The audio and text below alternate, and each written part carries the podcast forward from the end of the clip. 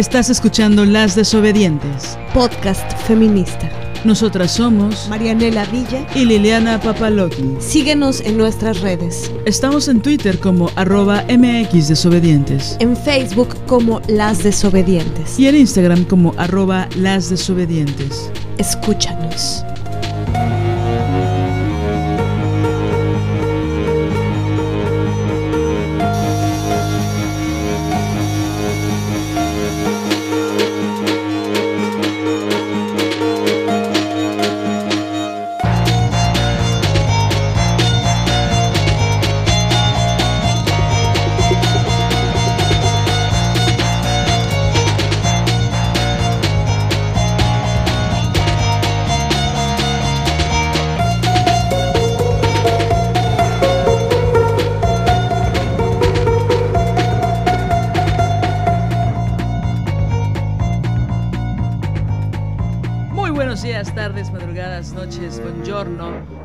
Guten morgen, buonasera.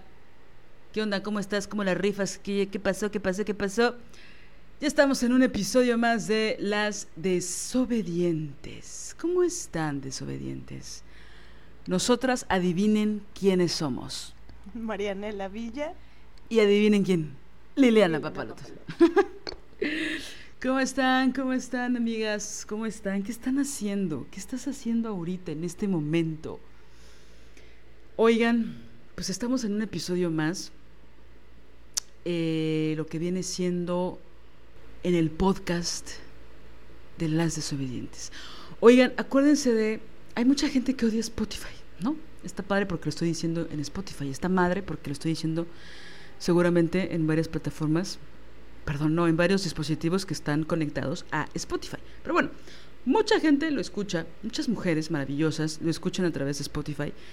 Pero la verdad es que mucha gente dice, ya no quiero pagar esa cosa. O ya no quiero escuchar los comerciales. Bueno, recuerden que estamos a través de SoundCloud, también como las desobedientes. SoundCloud, you know. Hoy está SoundCloud. Bueno, también estamos en esa plataforma que es gratuita para escuchar. Entonces, bueno, ahí podrán escuchar todos nuestros episodios hablando de feminismo, hablando de mujeres, hablando de libertad y por supuesto de muchísima desobediencia. Desobediencia.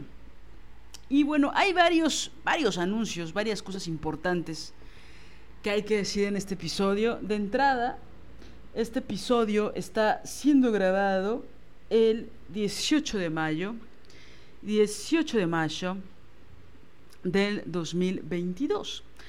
Pero, ¿qué creen? El 16 de mayo fue el cumpleaños de una mujer maravillosa, una mujer irrepetible, única, pues también como somos todas las mujeres. Pero este en específico que estoy mirando me pone a prueba todo el tiempo desde una forma absolutamente tierna, me pone sensible, me pone apasionada, me inspira, veo su pasión y pues me la contagia, me provoca absolutamente todo lo que se puedan imaginar y lo que no se puedan imaginar también.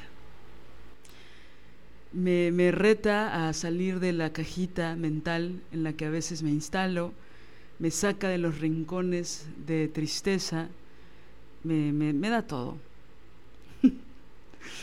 y cumplió 40 años, una edad fantástica, maravillosa para todas las mujeres. Contrario a lo que nos quieren hacer creer ellos, los que no creen en nosotras, y por supuesto todas las policías y coronelas del patriarcado. Pero la verdad es que esta mujer de 40 años de vida, de vida increíble, que yo sé que a muchas de ustedes las ha inspirado y las ha emocionado su garra y su ternura y su sensibilidad y su profunda inteligencia. Así que bueno, quiero agradecerle a la vida y por supuesto a su madrecita santa, que si me escuchara que digo santa me daría un cachetadón simbólico contra mis creencias religiosas. Pero gracias a Angélica y solo Angélica por darle vida a esta maravillosa mujer que es Mariana Villa, que cumplió años el pasado lunes 16 de mayo y entonces, bueno, por supuesto, hicimos una celebración maravillosa. Y pues nada, quiero agradecerle al universo, que a veces se pasa de cabrón, pero a veces se pasa de maravilloso porque nos puso en nuestras vidas, dijo, estas dos lesbianas, liosas, cabronas, las voy a poner juntas, a ver qué hacen. Y pues imagínense, ¿no? Esto apenas empieza y ya hicimos un chingo de cosas. Pero bueno, ¿cómo estás, Mané? ¿Qué pasó? ¿Cómo, cómo te sientes? Bueno, pues me siento contenta, me siento eh, agradecida con, con mi madre por haberme dado la vida y agradecida con mi abuelita porque ella le dio la vida a mi madre y mm, agradecida de, de todo el esfuerzo y la creatividad y el amor y la ternura de de estas dos mujeres. También agradecida con mi madrina, que ha estado conmigo desde que tengo ocho años, desde que estoy chiquitita.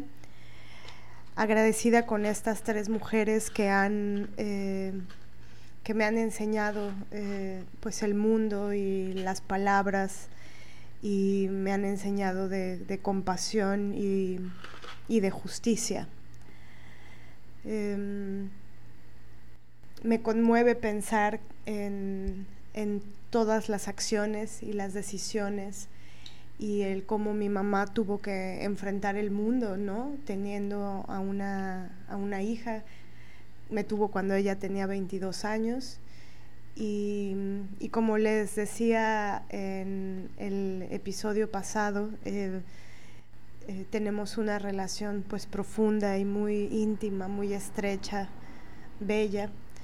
Em, y eso, me siento contenta y agradecida con, ellas por, todo lo que me han, me han enseñado, ¿no? Por toda la, herencia eh, de sus saberes y de su sabiduría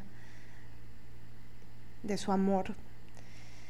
Y, pienso que eso marca, me ha marcado, ¿no? Me ha, me ha ayudado a entender el mundo y, andar el mundo desde, desde esa palabra que ellas me han transmitido. Estoy contenta también por, porque pienso que, mm, bueno, que el mundo es, eh, es un, em, un lugar eh, hostil y que a pesar de eso, pues he logrado llegar hasta aquí, he logrado eh, sobrevivir y no solo sobrevivir, sino vivir, ¿no? Em, haciendo cosas que deseo, intentando construir lo que deseo y, y, con, y con deseo de seguir construyendo y de seguir creando, ¿no? También los cumpleaños me ponen melancólica siempre, porque creo que son una fecha eh, preciosa para, para, pensar en la, en la existencia, ¿no? Es una, eh, pues sí, es imposible me pasa también con los años nuevos, ¿no?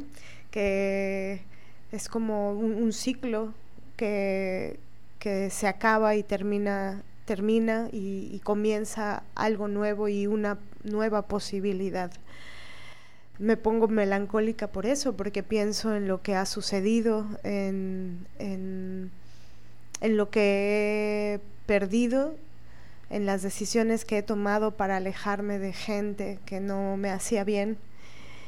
Y, también pienso en, toda la maravilla que significa encontrarme con, específicamente con mujeres en mi camino que, que me dan aliento e inspiración y amor y ternura con sus palabras, con sus, eh, con sus formas tan generosas de reconocimiento.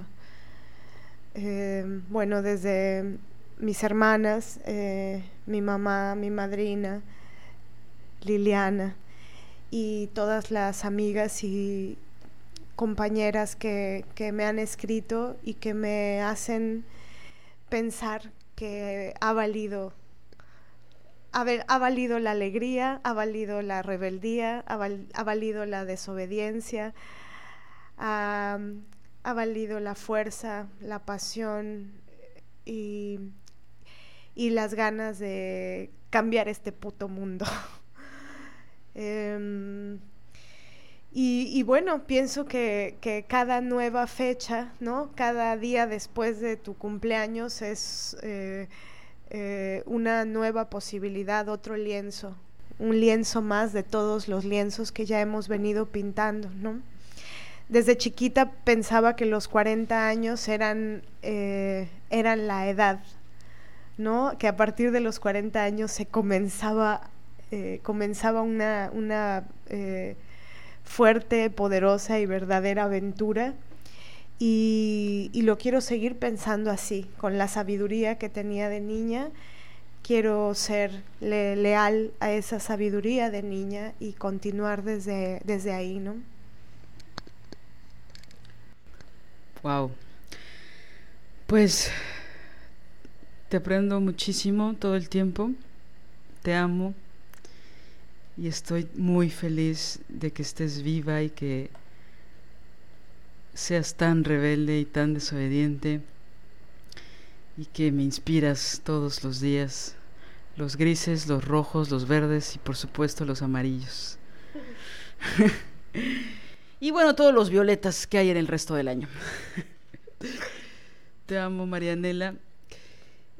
Y eh, pienso que yo sé que lo hemos comentado en varios episodios, cambiando un poquitito de tema, pero para nosotras es muy importante decirlo todas las veces que sean necesarias.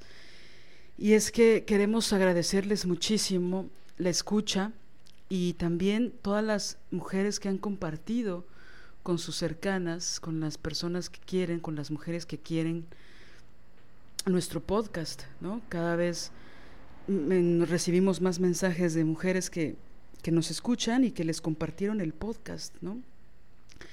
Entonces, no, no queremos pasar por alto este infinito agradecimiento porque en serio nos llena mucho la vida, nos llena mucho sus palabras, sus aprendizajes, comparten sus propias reflexiones con nosotras y eso pues sin duda enriquece muchísimo nuestra propia visión del mundo o nuestra vivencia particular de algunos temas. Entonces, bueno, queremos agradecerles muchísimo, muchísimo que compartan eh, estos episodios, eh, agradecerles a las que nos escuchan regularmente y a las que nos escuchan cada cuatro meses también y a las que se atrasan y luego escuchan los episodios tres veces también. Entonces, pues nada, les agradecemos mucho. Ahorita me acordé, perdón, rápido, de que Ana Belén me dijo que en el episodio pasado yo estaba, parecía que estaba muy eufórica. y es verdad, y estaba, ella, ella decía que era por el calor, seguramente tiene razón. Pero bueno, a mí me emociona muchísimo, es, es un placer clitórico para mí en toda la expresión, en toda la expresión de placer clitórico, eh, grabar un podcast compartido, por supuesto, con Marianela y compartido para ustedes, ¿no? Entonces, es, es muy emocionante para mí grabar. Es, es, un placer y es, y es algo maravilloso. Y pues nada, les queremos agradecer mucho que, que para muchas de ustedes cada vez más también hay un placer, así es, clitórico. ¿Sí dije clítoris? ¿Sí dije? Ok, bueno este, que, que compartan y que escuchen y que se sientan acompañadas por nosotras. Es, es, algo maravilloso. Sí, es bien loco porque cuando comenzamos el podcast, la verdad, pues cuando comienzas un proyecto eh, en el em, en el interior de tu casita, em, pues no, no sabes qué va a pasar, ¿no? A veces eh, pensábamos que tal vez mm, sería solo un archivo que nosotras iríamos dejando y, no teníamos idea de, que fuera a ser escuchado, la verdad, ¿no? Pero, pero pensamos que las verdades, la verdad eh, y, la ternura y las heridas también se, se conectan y no no importa la distancia que pueda haber entre nuestra casita y su casita. Y, no importa la, distancia geográfica, no, no, no importa, porque, porque se, se puede lograr eh, una conexión de unas dimensiones de profundidad que, que, no sabíamos las dimensiones que, podían alcanzar. Y cuando nos escriben,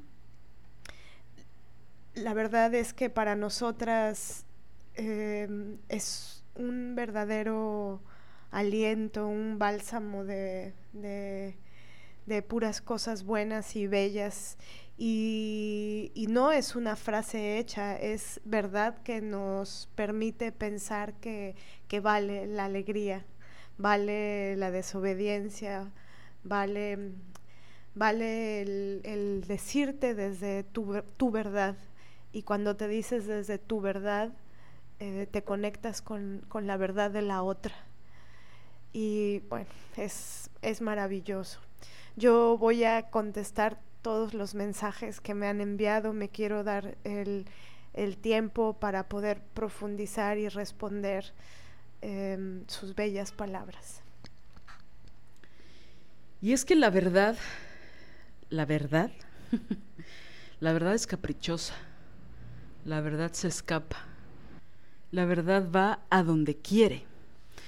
Y por muchos años Marianela y yo hemos buscado darle un espacio importante, buscando su propia liberación que es la nuestra. Entonces, bueno, pues efectivamente, como bien dices, esa, esos hilos que remueven la verdad nos conectan con, con muchas mujeres y eso siempre es maravilloso, ¿no?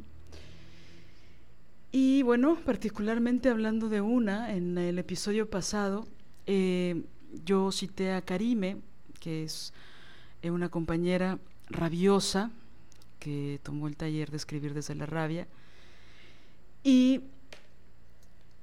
nos contestó públicamente.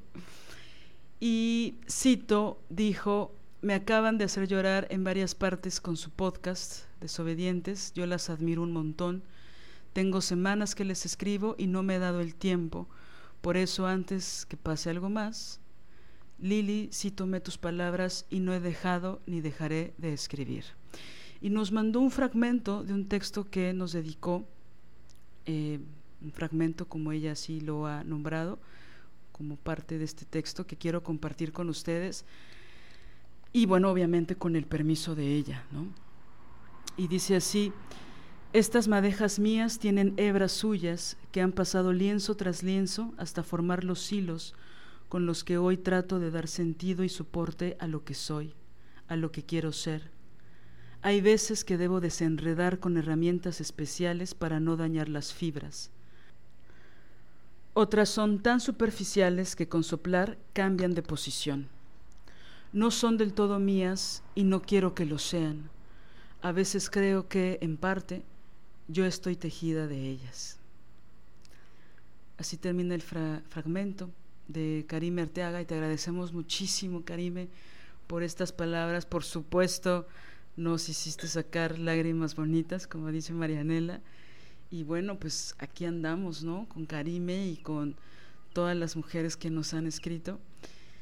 Y pues eso, ¿no? A nosotras siempre nos gusta dar reconocimiento, ¿no? Y, no, no, quiero dejar pasar este episodio sin, sin esa acción específica, ¿no? Entonces, muchas, muchas gracias.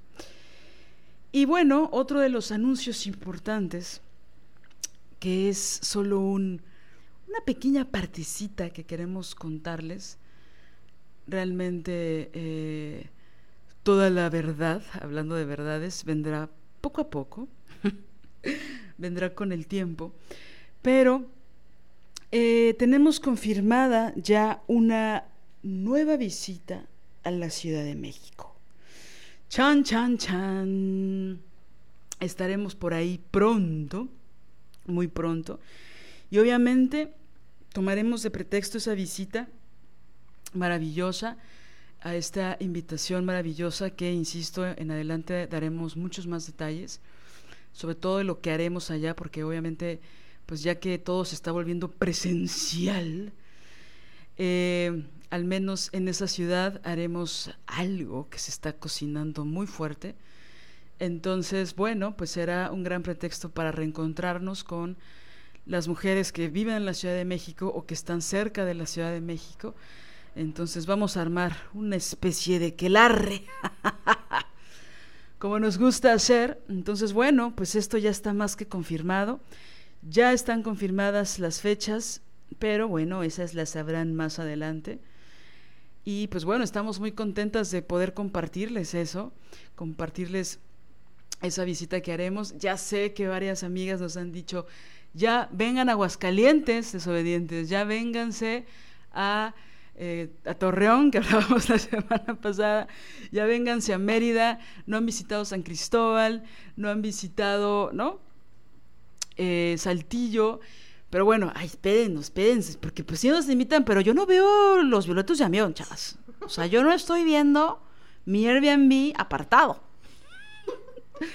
Pero bueno, lo que sí es cierto es que viajaremos a la Ciudad de México y pues vamos a hacer locuras desobedientes, entonces bueno, más adelante sabrán todos los detalles. Pero bueno, queremos irles avisando para que vayan preparando pues lo que viene siendo pues sobre todo lo que viene siendo la madera que está húmeda para empezarla a encender y cocinar a fuego lento todo lo que tenemos que cocinar juntas, porque ya saben que cocinando a fuego lento pues siempre se cocina mejor. Entonces ahí andaremos. Y bueno, vamos a entrar eh, hoy a, nuestro tema, que, mm, que, bueno, es algo que nos ha venido dando vueltas en el cuerpo y en la mente desde hace añares. Y, y que de alguna forma en los episodios lo, lo hemos ido tocando y desglosando, pero, pero ahora queremos eh, intentar profundizar en, en ellos, ¿no? Y, este tema está relacionado con, con el pensamiento, está relacionado con el cómo muchas veces eh, las acciones de nuestra vida están condicionadas por el pensar en el qué es lo que van a pensar otras personas de nuestro accionar. Em, y bueno, este tema también se, liga con que muchas veces este, este pensamiento se, centra en, en, un tema que es, es, es doloroso, porque nos toca y trastoca a todas, que tiene que ver con la misoginia, eh, tiene que ver con la, misoginia que nos han enseñado desde chiquitas. Eh, y que por supuesto la misoginia interiorizada no, no, tiene nada que ver con la misoginia de ellos. Es, es de otro tipo, de otro color, de otra forma, de otra dimensión, de otra intensidad no, no tiene nada que ver con la de ellos. La de ellos, su cultura, eh, si eso se le puede llamar cultura, ¿no? sus, sus, formas de necrofilia y de horror eh, nunca tendrán que ver con nuestro mundo, por más que haya personas que se encarguen de decir que también hay mujeres que asesinan o cosas así, eh, o también hay mujeres que son malas, también hay mujeres que... Pero, pero pensamos que finalmente eh, quienes siempre se benefician de todo, pues son ellos, ¿no? Y, en todo caso, eh, cuando alguna mujer entra o absorbe esa, esa cultura, esa, esa forma de, de mm, machacar a, otras, eh, pues eso proviene de, haber absorbido, bebido y aprendido bien mm, esa forma horrible, ¿no? Pero, pero pensamos que, son los menos casos pensamos que, mm, la misoginia interiorizada em, no, nos provoca un fuerte daño y es, es, muy, es muy rudo, ¿no? Eh, pareciera que este sistema está tan, tan diseñado para justo como que para, para, para crearnos el espejismo de que no hay escape. Y la misoginia interiorizada, bueno, causa causa diques, ¿no? Crea diques, barreras y muros para relacionarnos con nosotras mismas, eh, para relacionarnos con las otras, y no solo a nivel real, concreto, material, digamos, sino también a nivel imaginario. Es decir, eh, por eso hablamos de que este tema está mucho en relación con el pensamiento ¿no? Con, esas cosas que pensamos que tal vez la otra pensó o que tal vez la, otra nos dijo determinada cosa porque quería tal cosa, ¿no? Entonces, bueno, em, por ahí parte del tema. Sí, es muy fuerte como la misoginia que puede ser tan tangible en muchos, muchos, muchos momentos, a veces tan tangible que ya nos acostumbramos malamente a ella también es cierto que hay una misoginia interiorizada que está em, que permea en nuestros imaginarios, ¿no? Una especie de misoginia imaginaria que está en relación a las otras, que está en relación a lo que las otras podrían decir, a lo que las otras podrían pensar. Y pues bueno, desafortunadamente también está en relación, lejos del plano imaginario, a la misoginia que sí se vierte en contra de nosotras, ¿no? En el plano real. Y bueno, pues obviamente eso traspasa, se filtra como la humedad a nuestros imaginarios.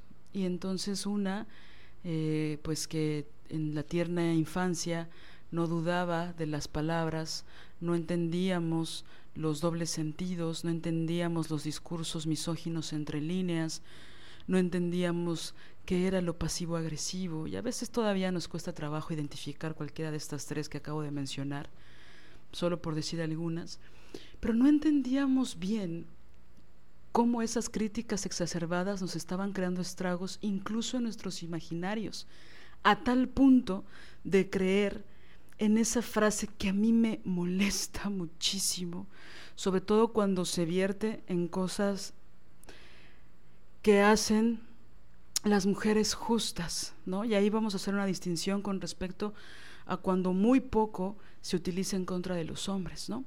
Ahorita vamos a ir hacia allá. Pero, ¿cómo esta frase que es piensa mal y acertarás? Regularmente la aplicamos en contra de otras mujeres.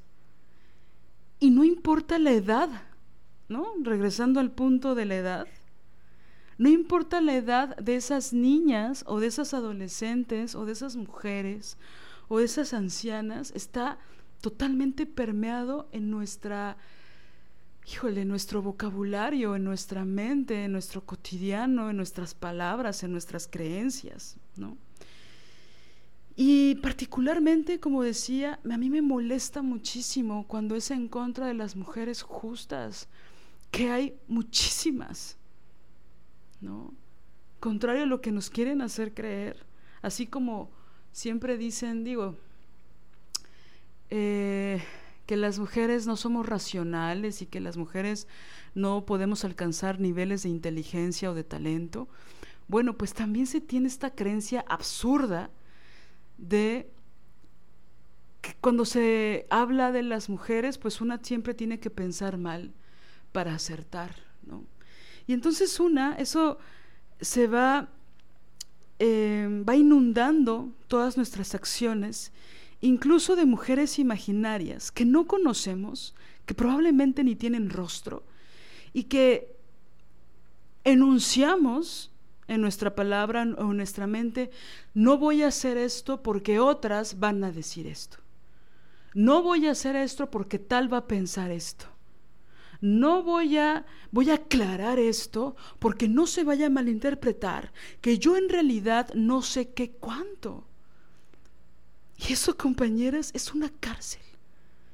Suficiente tenemos con este juez corrupto en la cabeza que nos dice, no eres buena, no tienes talento, no eres buena madre, no eres buena hija, no eres buena arquitecta, no eres buena contadora, no eres buena física, no eres buena maestra, no eres buena alumna, no eres buena, no eres buena, no eres buena, no eres buena. Bueno, a eso no estás al nivel no estás a la altura, no estás en lo que se espera, te sobreestimamos y nos equivocamos, bla, bla, bla. Bueno, a todo esa, a toda esa mierda, le tenemos que sumar el, si hago esto van a pensar esto. Si hago esto pueden imaginar esto, ¿no? O, por supuesto, lo que es peor, ah, ella hizo esto seguramente por esto otro. Y ella creó una estrategia para hacer no sé cuánto. Y ella es una interesada. O es una puta. O me quiso robar desde un principio. O no sé qué cuánta cosa. ¿No? Entonces, la vara, una de tantas que utilizamos en contra de las mujeres, es piensa mal y acertarás. Y yo estoy cansada, compañeras. Cansada de que utilicen esa vara en contra mía. Y por supuesto cansada de ponerle esa vara a las otras, ¿no? Y pienso que estos niveles de mi vida trato de frenar esos caballos, ¿no? Del, apocalipsis en contra de otras mujeres, ¿no? Y es difícil, porque lo mamamos desde niñas, porque antes de entender qué significa eh, los discursos entre líneas, ya intuimos en el cuerpo que no se está hablando bien de alguien, que se está disfrazando la realidad o la verdad para decir otra.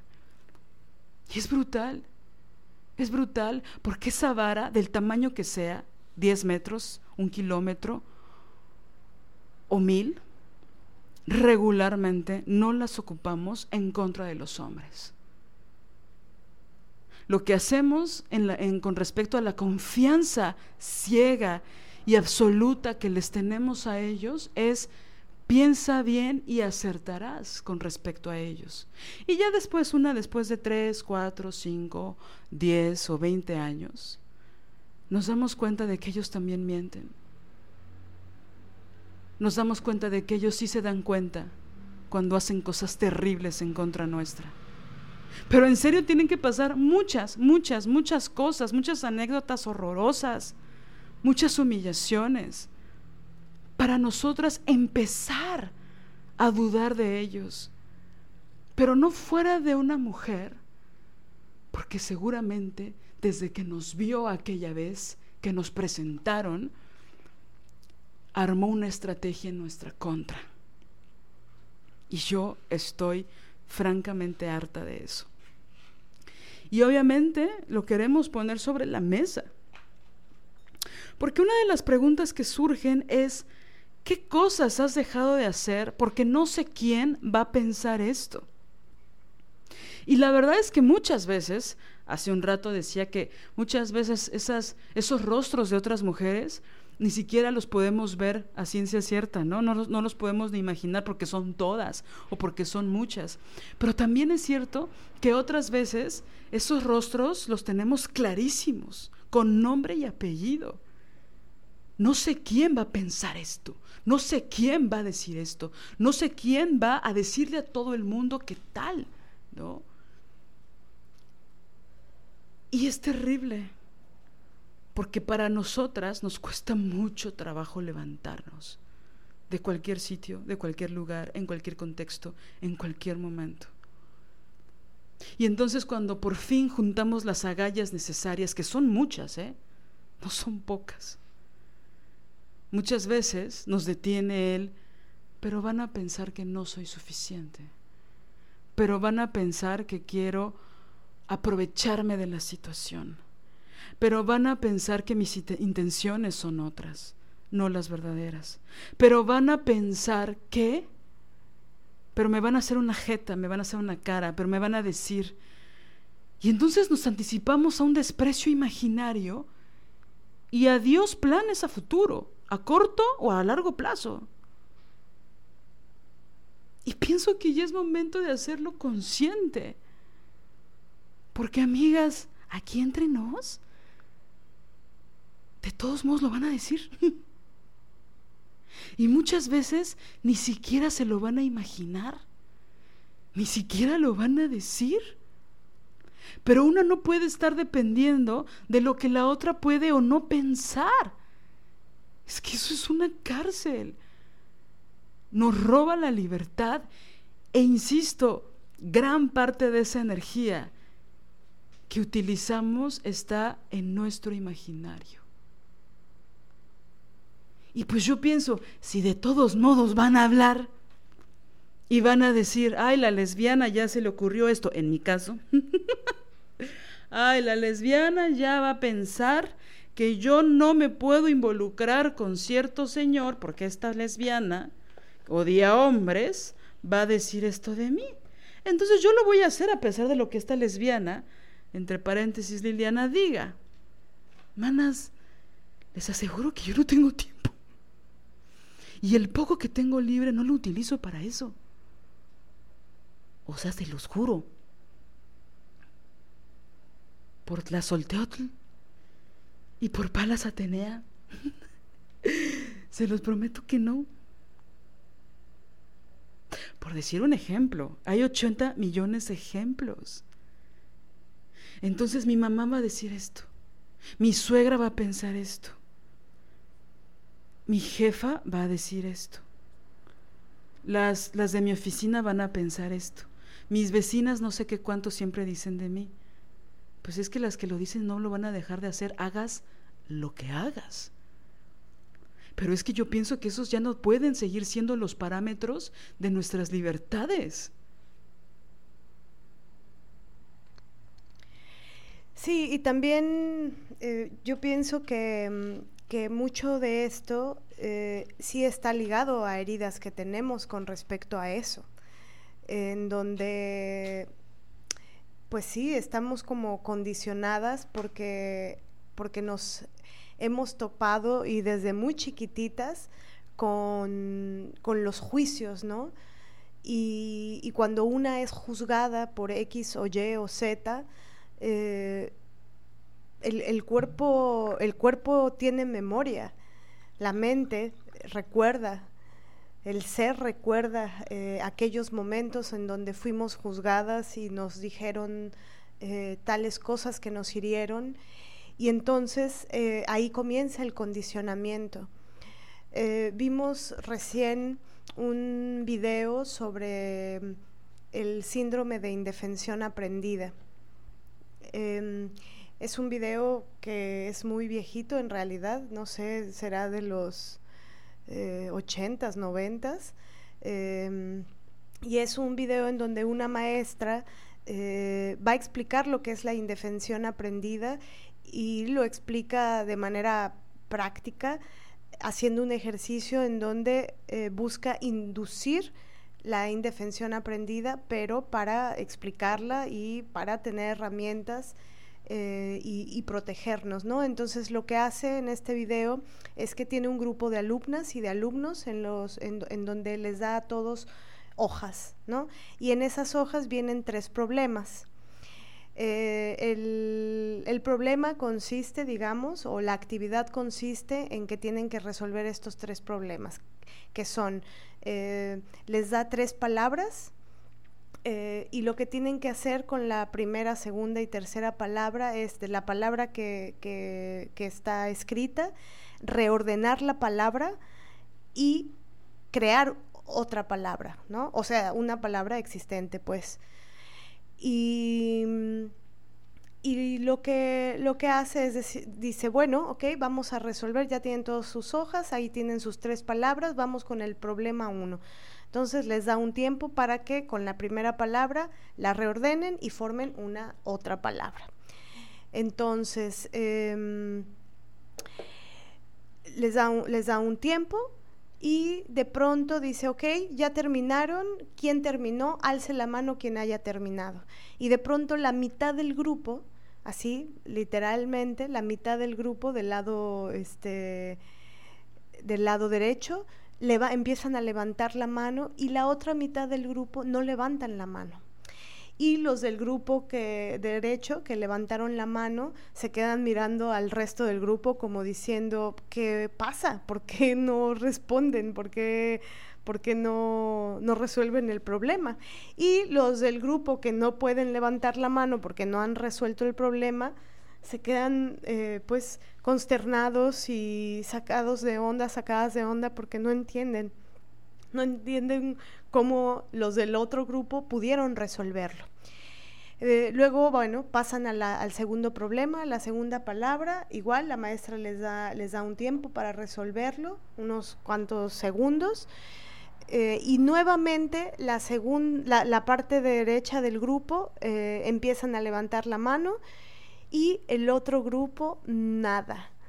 Están consternados, ponen caras de, confusión, de no entiendo qué está pasando y ya. Y luego eh, pasan a la tercera palabra, la maestra les da un tiempo y la parte derecha del grupo alza la mano rapidísimo y la parte izquierda del grupo, una o dos eh, personas levantan la mano.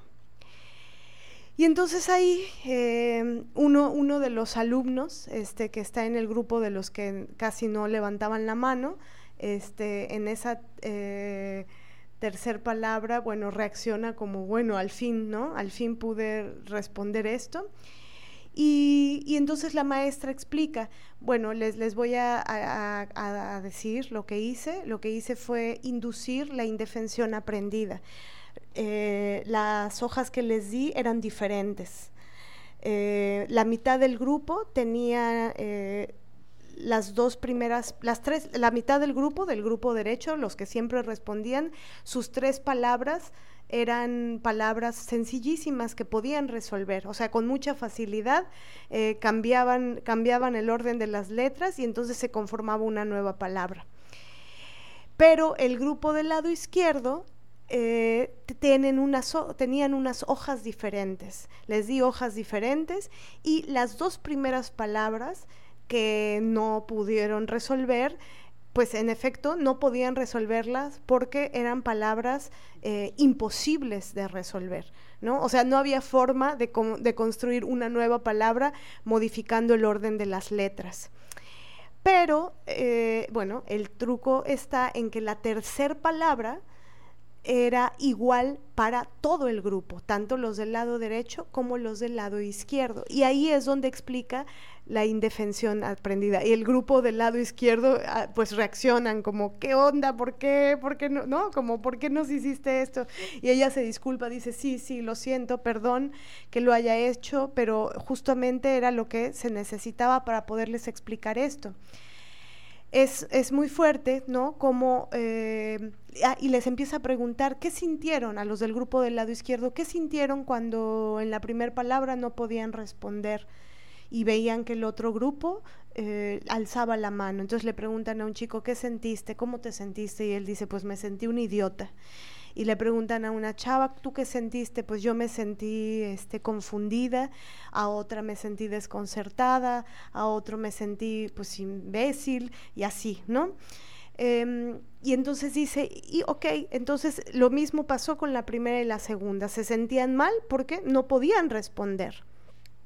Pero la tercera palabra era una palabra muy sencilla en la que sí se podía, en la que sí tenía resolución pero lo que sucedía, y justo ahí está la inducción de la indefensión aprendida, es que como la primera palabra y la segunda palabra no la pudieron resolver y se sentían muy mal por no poderla resolver, la tercera palabra, aunque era resoluble, ¿no?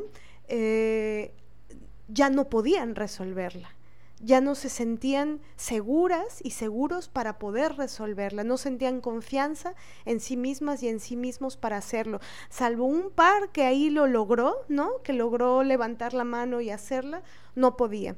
Entonces, este video nos, nos trastocó muchísimo porque dijimos, qué fuerte que en tan solo 10 minutos o 5 minutos que duró el ejercicio se podía inducir la indefensión aprendida. Y, entonces nos, nos pusimos a pensar qué es lo que pasa con la vida, con la vida de las personas en, general, ¿no? O sea, como, como en la pedagogía del terror, por ejemplo, o, en estas eh, formas tradicionales, pero muy crueles de, enseñarle a las personas a andar el mundo, eh, justo la pedagogía del terror es, te voy a hacer sentir idiota, que no vales, que no sirves, que no puedes, que no tienes un IQ suficientemente alto para resolver, ¿no? ¿Cómo nos hacen sentir desde la primaria o casi que desde el kinder, ¿no? Por no aprender a leer rápido, por no saber matemáticas, por no responder. No solamente quieren que respondas, sino quieren que respondas a una gran velocidad. Entonces, ¿qué va pasando en esa nenita o ese nene de 4, 5, 6 años cuando le dicen, a ver, 8 por 7, ¿no? A ver, y responde, y ahí gana el que, el que, el que resuelva rápido y el que resuelva, ¿no? Entonces, si en cinco minutos se crea, se induce la indefensión aprendida, ¿qué pasa con, toda la vida, con los años de vida? Y bueno, particularmente con las mujeres, ¿no? Bajo este sistema de opresión em, terrorífico y esta cultura masculinista en la que, bueno, son eh, bueno, se basa en, la creencia de que, de que son superiores a nosotras, ¿no? En que sus obras y sus creaciones son las que verdaderamente valen, en que sus novelas y sus escritos y sus películas y sus... Eh, em, sus métodos de investigación o sus platillos que crean, ¿no? Ellos son chefs y las mujeres son cocineras, ¿no? Hacen, hacen, o sea, siempre buscan hacer la distinción cuánta indefensión aprendida se, se induce. Entonces, el, tema de la seguridad en una misma o el tema del amor propio no es un tema exclusivamente personal, sino es un tema político. Es un tema en, el, en, el, cual una es insegura o una no confía en sí misma o una no se ama eh, eh, a profundidad ¿no? O dudamos de nosotras, pero porque ha habido una inducción a eso. Entonces, em, esto, ligándolo al tema que estamos tratando, pues eso va creando, una vez en un taller de terapia gestal, tenía dos maestras muy chidas, muy chingonas, y un maestro que también era muy chido, la verdad. Los tres daban, em, eh, bueno, era una clase en donde tratábamos nuestras problemáticas y casi todas las que estábamos ahí éramos, nos dedicábamos a alguna rama del arte, ¿no? Y, una vez nos pusieron un ejercicio, nos, nos hicieron llevar una hoja de papel, de papel aluminio, y así, ¿no? una hoja tamaño carta, digamos, de papel aluminio, bien así, tal cual, cortadita, puesta en un folder para que no se arrugara y ya. La llevamos cada quien y, y le empezamos a hacer como dobleces, dobleces, dobleces, dobleces, o no, la, empezábamos a manipular. Eh, la hoja de papel aluminio y después lo desenvolvimos y bueno, la, hoja de papel aluminio estaba toda em, pues con grietas, en algunas partes hasta se rompía y, ellos nos explicaban, ellas eh, nos explicaban que, que, muchas veces eso pasa con el ser, ¿no? Es decir, las, las heridas o las cicatrices que van quedando, eh, es como esa eh, eso que pasa con la hoja del papel aluminio, solamente que bueno, una no ve esos dobleces, ¿no? Una no ve este, eh, tan a simple vista esas, esas roturas que vamos teniendo. Entonces todo esto nos, nos condiciona y decían, fíjense qué, qué frágil es y qué importante sería que, que, no sé, los gobiernos del mundo se encargaran de que, de que la humanidad Em, de que la instrucción, no, no, no la, instrucción, de que la educación humana eh, tuviera que ver con la existencia, que fuera una educación ontológica, ¿no? En donde aprendiéramos eh, de la vida, aprendiéramos de nuestra existencia, aprendiéramos a hacernos eh, las grandes preguntas, como las preguntas sobre el deseo, ¿no? Eh, ¿Qué queremos de nuestra vida? ¿Cómo lo queremos? ¿Qué nos gusta? ¿Qué no nos gusta? ¿Qué nos duele? ¿Qué queremos vivir? ¿Qué ya no queremos volver a vivir nunca? Y, y bueno, esto ligado al tema, pues tiene también todo que ver, ¿no? Es decir, como es un, es un sistema, el sistema patriarcal es un sistema de grilletes, en realidad, ¿no? De grilletes y cuerdas y nudos eh, en, los cuales eh, nos van aprisionando y luego nos hacen creer, como esto que hacen con los elefantes, ¿no? No sé si han visto esas em, notas que son muy, muy rudas y de, una crueldad eh, brutal, en donde los animales, por ejemplo, de circo, por ejemplo, los elefantes, ¿no? Que al principio los tienen que encadenar y después Em, pues ya no les pueden poner un hilito y el elefante, por más que tenga el hilito y pudiera irse, ya no se va, porque cree que no puede irse. Así es, es brutal. Y eso, bueno, a lo largo del tiempo, ¿no? Depende del lapso que, que, que cada elefante empiece a aprender esto, ¿no? Que a veces en esta una cadena con eslabones pues de acero inoxidable e irrompibles y de repente un hilo de estambre los hace regresar al sometimiento, ¿no? Que han aprendido durante años, porque eso se hace desde que nacen, ¿no? Entonces, eh, justo, ¿qué, ¿qué es la indefensión aprendida? Es la creencia de que no importa lo que hagas, nada puede cambiar tu situación. Y esto, por supuesto, como decía Marianela, va en relación a que después de intentarlo varias veces, regularmente por años, de cambiar tu situación y no ver resultados, pues empieza a haber una frustración generalizada en tu vida. A tal punto que llegas a creer que no importa lo que hagas, nada va a cambiar. Y entonces esto cuando lo relacionamos con cómo somos socializadas las mujeres es brutal, porque pareciera, bajo estos conceptos, que las mujeres somos educadas para tener indefensión aprendida siempre.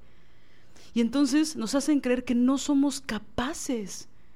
Y eso siempre en los sistemas educativos va en relación con la comparación con otras personas, regularmente hombres, aunque también por supuesto, por supuesto, se valida mucho la competencia entre mujeres.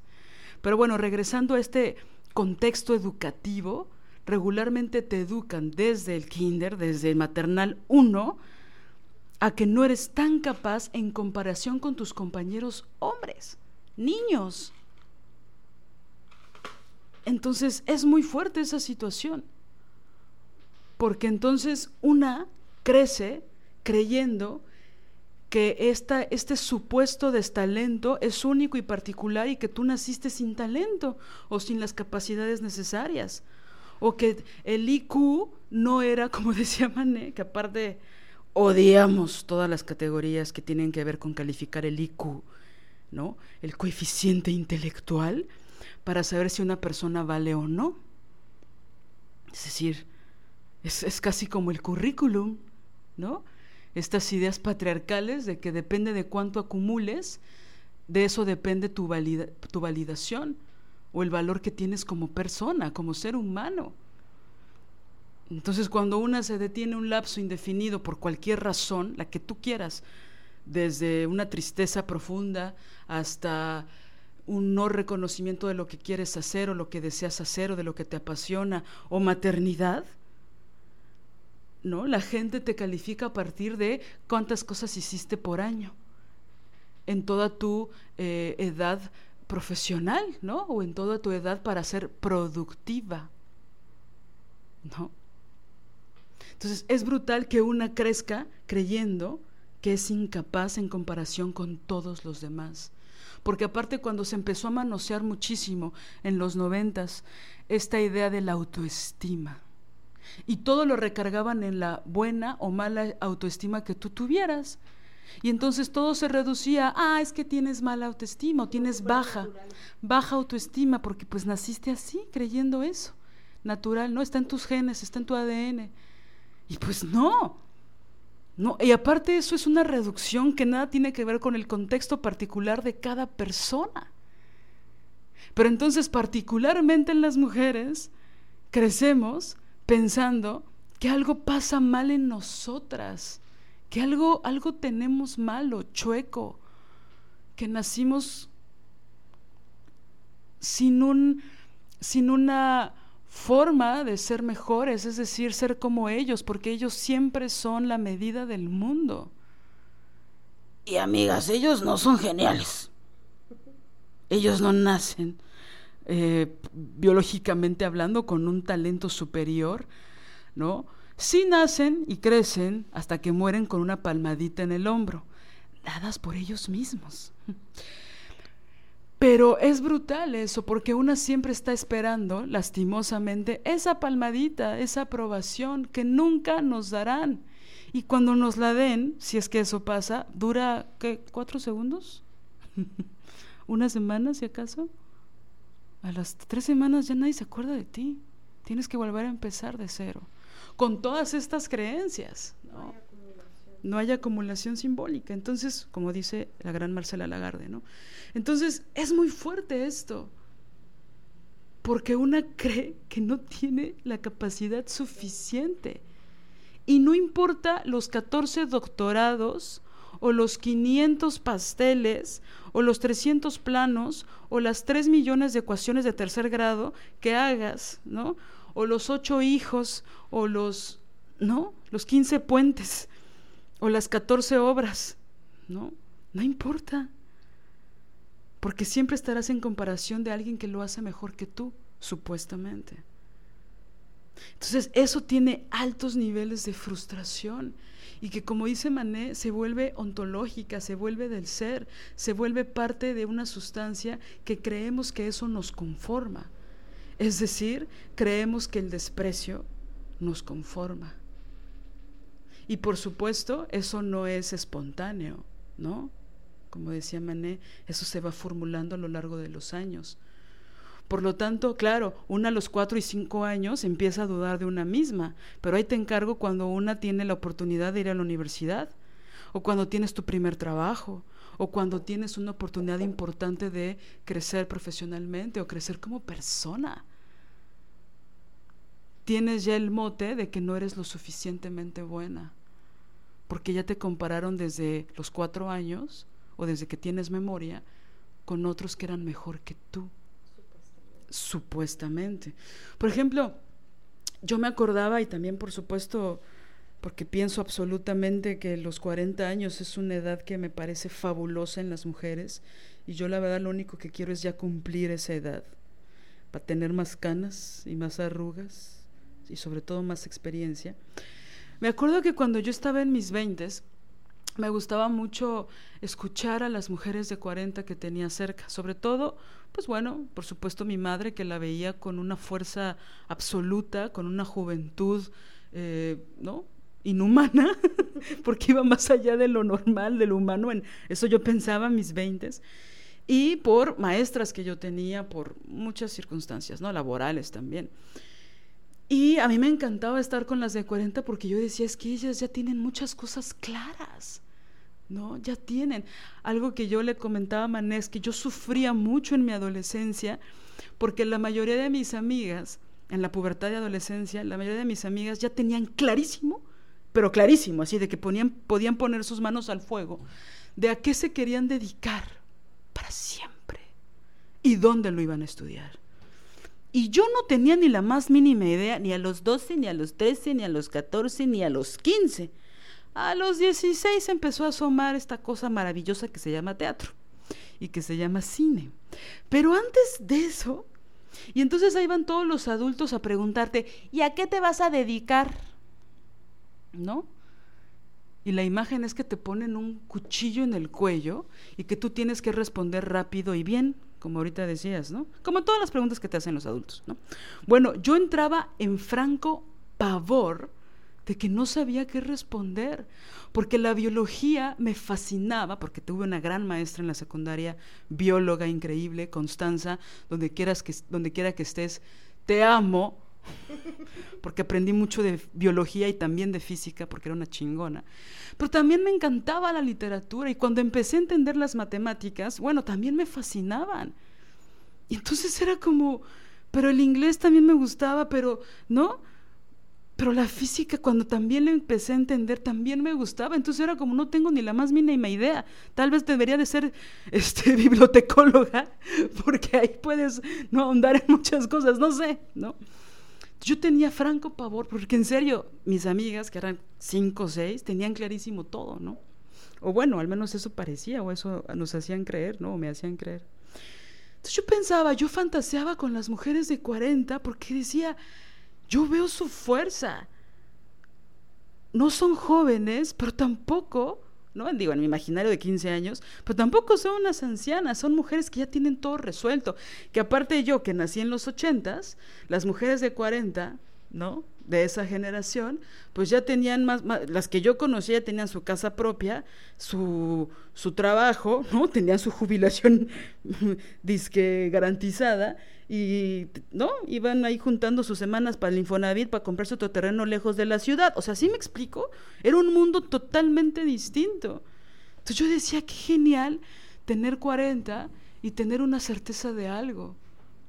Cuando yo no tenía la certeza de a qué me iba a dedicar el resto de mi vida, ¿no?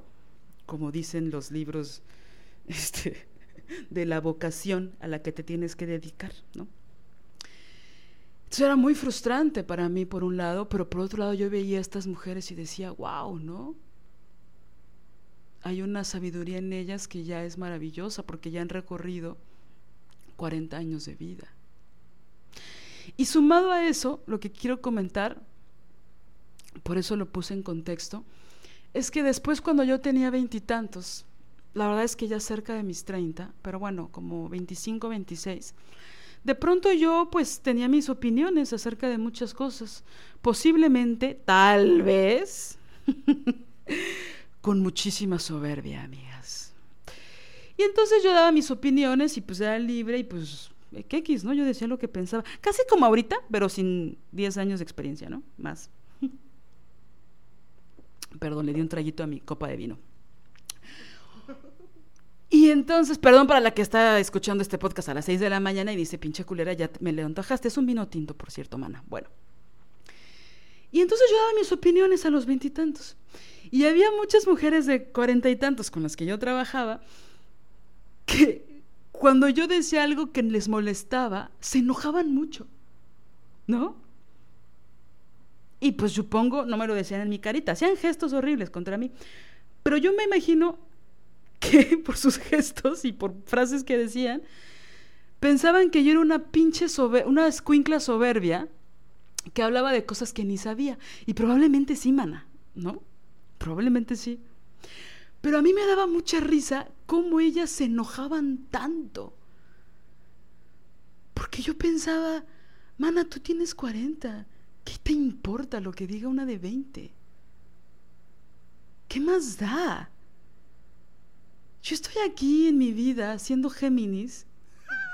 Hola Tairi, ¿cómo estás? Bueno, siendo Géminis, diciendo lo que se me ocurría, en lo que pensaba, y el otro día cambiaba de opinión. ¿Me explico? ¿Por qué una señora de 40 se iba a enojar tanto por lo que yo opinara en ese momento, en una reunión? ¿Qué te importa? No importa eso.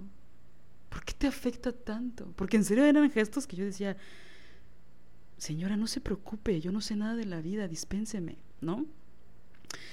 Entonces, bueno, ahora que ya estoy acercándome a esa década, y que por supuesto no es la única maravillosa, vienen más cosas maravillosas, justo pienso, pues bueno, las de 20 piensan así y tienen un contexto y tienen una vida y también tienen mucha sabiduría y también hay muchas cosas que desconocen, como yo, ¿no? Entonces, ¿cuál es, cuál es el problema? ¿Sabes? Pero entonces, no vaya a pensar que, ¿no? Regresando al tema, no vaya a decir no sé cuánto. Mana, que no te importe lo que dicen las de 20, si ya tienes 40 o 60. O que no te importe. O lo otro, ¿no? Que no te importe lo que digan las de tantos, 40, 50, eh, cuando dices tus reflexiones y tus pensamientos maravillosos teniendo 20 pero justo ahí está el, condicionamiento, por eso les contamos este ejemplo, ¿no? De, mm, esto de la indefensión aprendida, en donde nos hacen creer que, mm, que adolecemos, ¿no? Que hay, un, que hay una falla en nosotras. Ahorita me puse a, buscar, ¿no? Que, eh, ¿Cuál es la, la raíz de adolecer? Em, la raíz etimológica de, adolescencia y, cuál es la raíz etimológica de, adolecer. Pero adolecer, su significado es que hay, hay, una, hay una falla, hay algo, hay algo que falta, ¿no?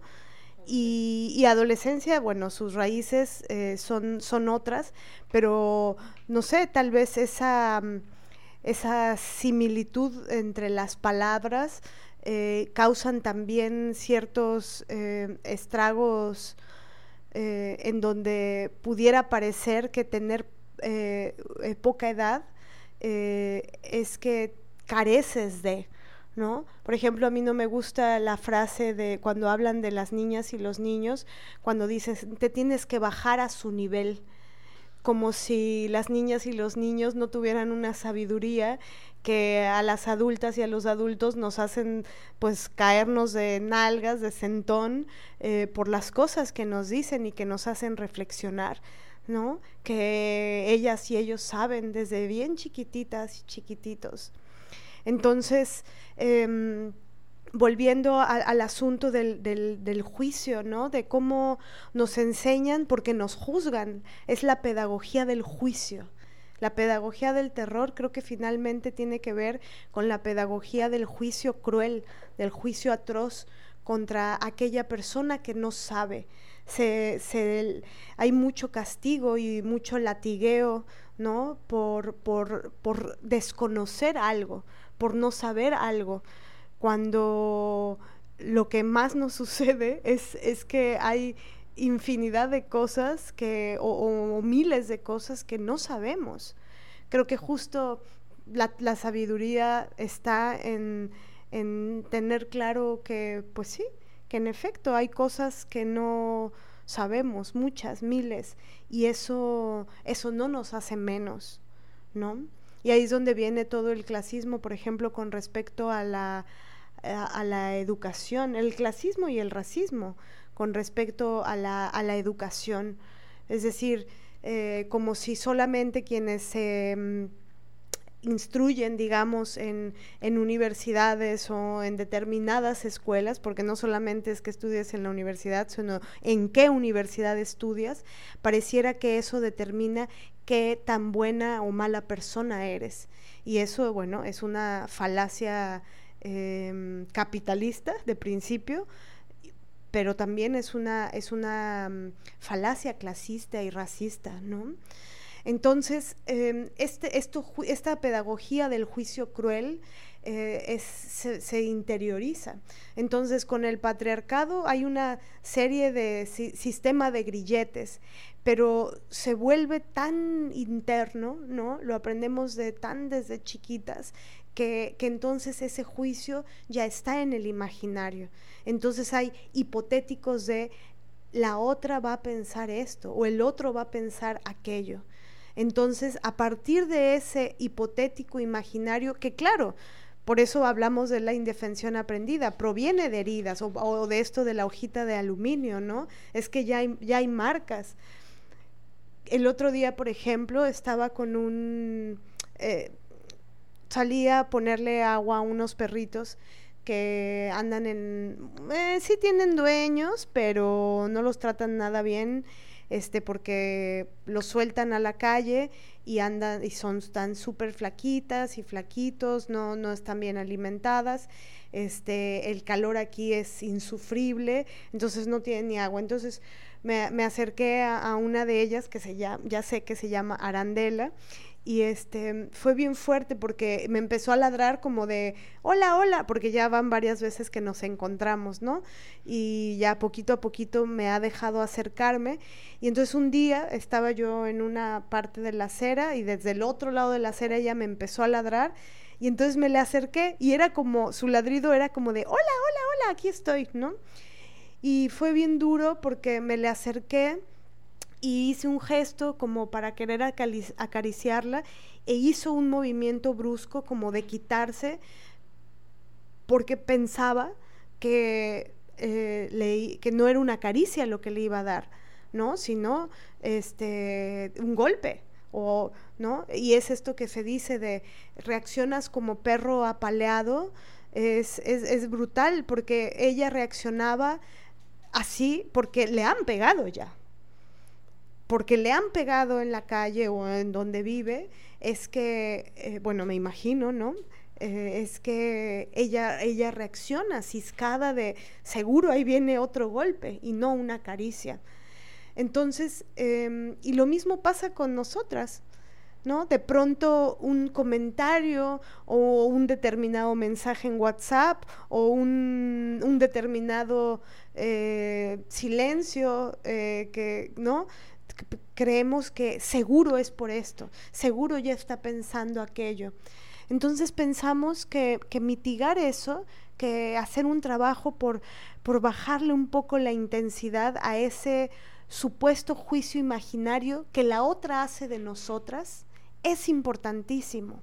Y por eso la comunicación franca, y que la comunicación franca para nosotras no es que sea una comunicación violenta, ¿no? Porque hay gente que bajo la, el supuesto mote de, la franqueza eh, son crueles con sus palabras. No, no estamos hablando de esto, sino de, una de, un hacer un esfuerzo, una, una labor, ¿no? Eh, de, mm, intentar aprender a, a comunicarnos desde, desde la verdad desde la, desde la franqueza con ternura, ¿no? Desde la comunicación, eh, bueno, que le llaman eh, comunicación asertiva, ¿no? De una comunicación más, más plena, de palabra plena, de, de si te digo sí es sí, si te digo no es no, si te digo eh, si no contesto no es porque te quiera dar un mensaje subterráneo, porque a veces también nos... nos eh, nos comunicamos así, ¿no?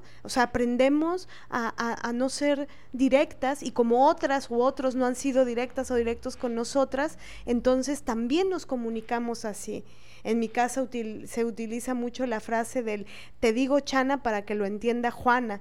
Y yo siempre he pensado que ese tipo de comunicación no es chida, porque no le digas eh, a Chana lo que le quieres decir a Juana, dile a Juana lo que le quieras decir a Juana y a Chana lo que le quieras decir, ¿no?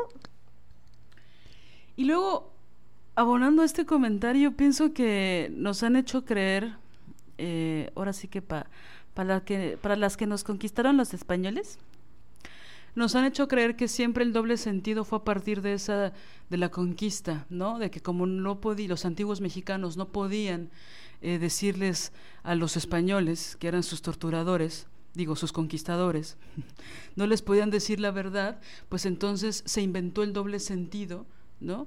Para ser pasivos agresivos, ¿no? una cosa, ay, ¿no? Donde, bueno, pues eran politeístas y entonces según adoraban a la Virgen para no, y Dios no sé cuánto, y entonces inventó y, bueno, todas estas cosas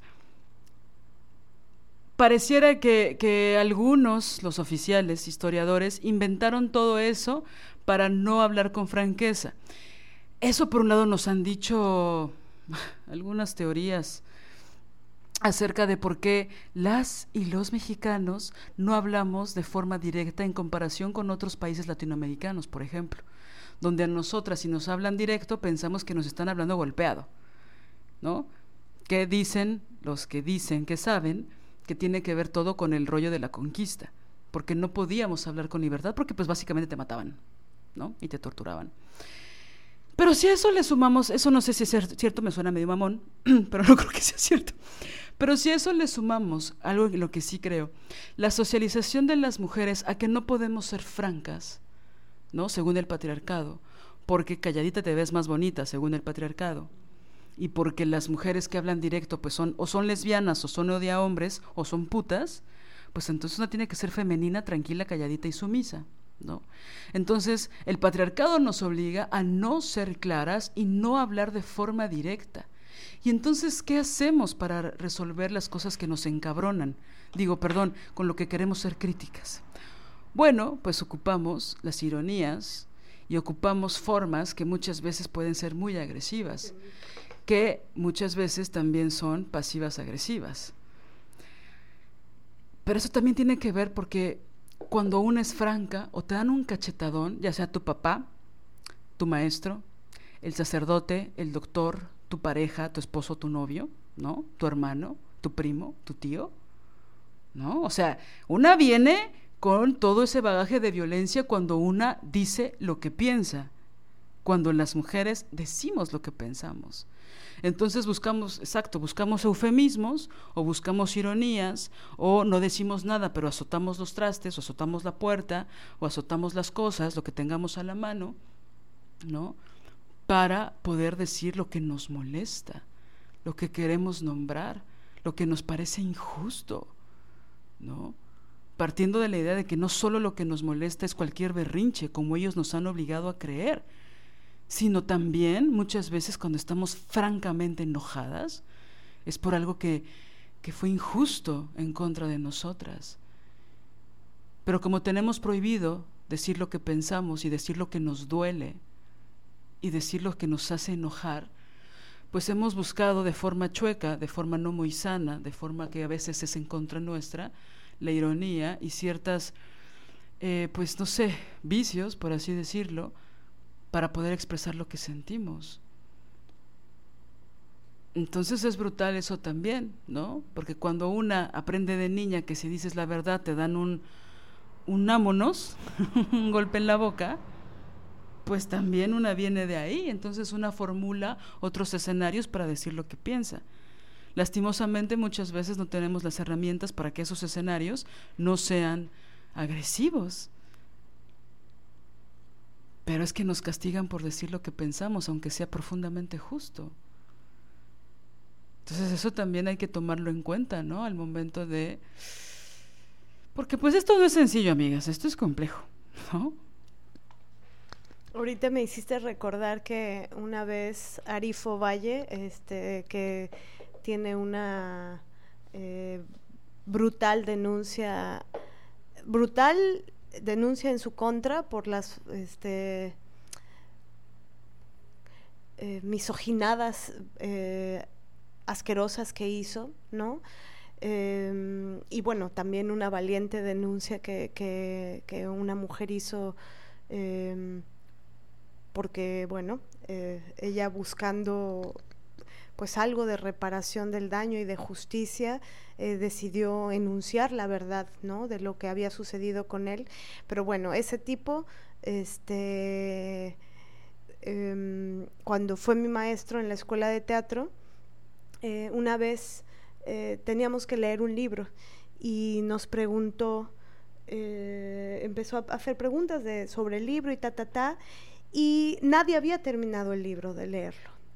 Creo que solamente una compañera lo había leído todo, pero nadie más lo había leído completo y preguntó este quién no lo leyó completo.